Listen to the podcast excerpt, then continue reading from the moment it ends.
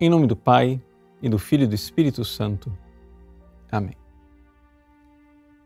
Meus queridos irmãos e irmãs, no capítulo 10 do Evangelho de São Mateus, Jesus falava de que nós seríamos levados ao julgamento. Ou seja, se nós somos verdadeiros cristãos, seremos levados a tribunais. Pois bem, agora, capítulo 11, ele inverte o jogo e recorda uma coisa. Sim, os cristãos serão levados diante de tribunais terrenos, mas os que não têm fé serão levados diante de um tribunal implacável o tribunal de Deus. E é por isso que, neste trecho do Evangelho de hoje, Jesus começa a repreender as cidades onde ele mais realizou milagres onde ele mais realizou prodígios e começou a repreendê-los pela sua falta de fé, recordando, vejam só, que esta falta de fé os levará à condenação eterna. Ai de ti, Corazim, ai de ti, Betsaida, porque se os milagres que se realizaram no meio de vós tivessem sido feitos em Tiro e Sidônia, ou seja, cidades do atual Líbano, né? da Fenícia. Portanto, cidades tidas como pagãs. Há muito tempo elas teriam feito penitência, vestindo-se de silício e cobrindo-se de cinza.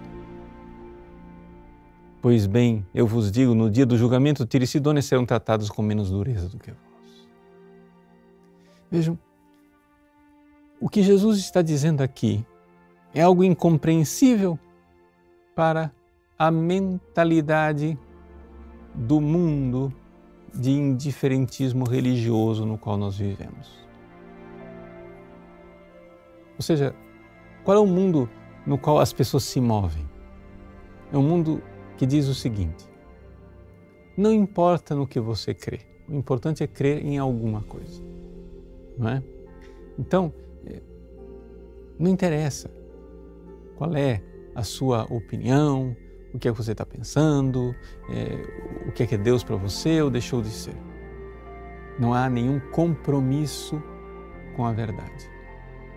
Só que Jesus está nos recordando aqui o seguinte: quando a verdade ela é apresentada diante de nós, nós somos colocados, meus queridos, diante de uma encruzilhada.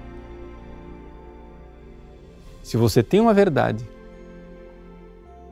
e você está vendo aquela verdade e você não quer abraçar esta verdade porque ela é dolorosa, porque ela incomoda, porque ela vai obrigar você a mudar de vida, meu irmãozinho, você está fazendo uma opção pelo mal que é tremenda. Veja, eu estou aqui diante eh, de Deus que se fez homem e eu estou vendo os milagres. Eu estou vendo o que ele está fazendo, eu estou vendo que existe realmente algo de divino naquele homem, pelo menos isso. E, no entanto, se eu o admitir, se eu aceitar Jesus, vai acontecer o seguinte: eu vou ter que mudar de vida. Eu vou ter que viver para Ele. Eu vou ter que admitir que a minha vida velha sem Jesus não era vida de verdade. Era morte disfarçada de vida. E que agora a vida começou de verdade porque encontrei Jesus. Então vou ter que mudar.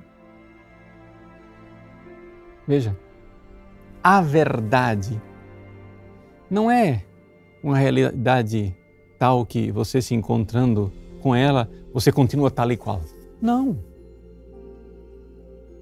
A verdade liberta. Sim, Jesus disse lá no Evangelho de São João: a verdade vos libertará. Mas a verdade que liberta. É também a verdade que exige mudança, transformação interior. Então, Jesus não vai deixar você do jeito que você estava, incólume. Não.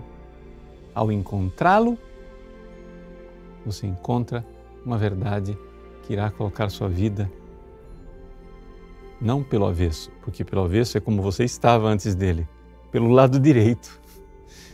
Ele vai colocar sua vida de cabeça para baixo, mas não de cabeça para baixo. Na verdade, vai colocar de cabeça para cima, porque você estava de cabeça para baixo.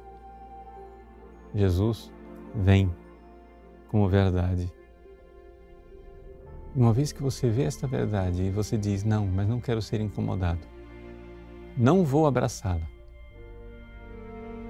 você está fazendo uma aliança com o mal das mais perversas e terríveis e merecendo a condenação eterna.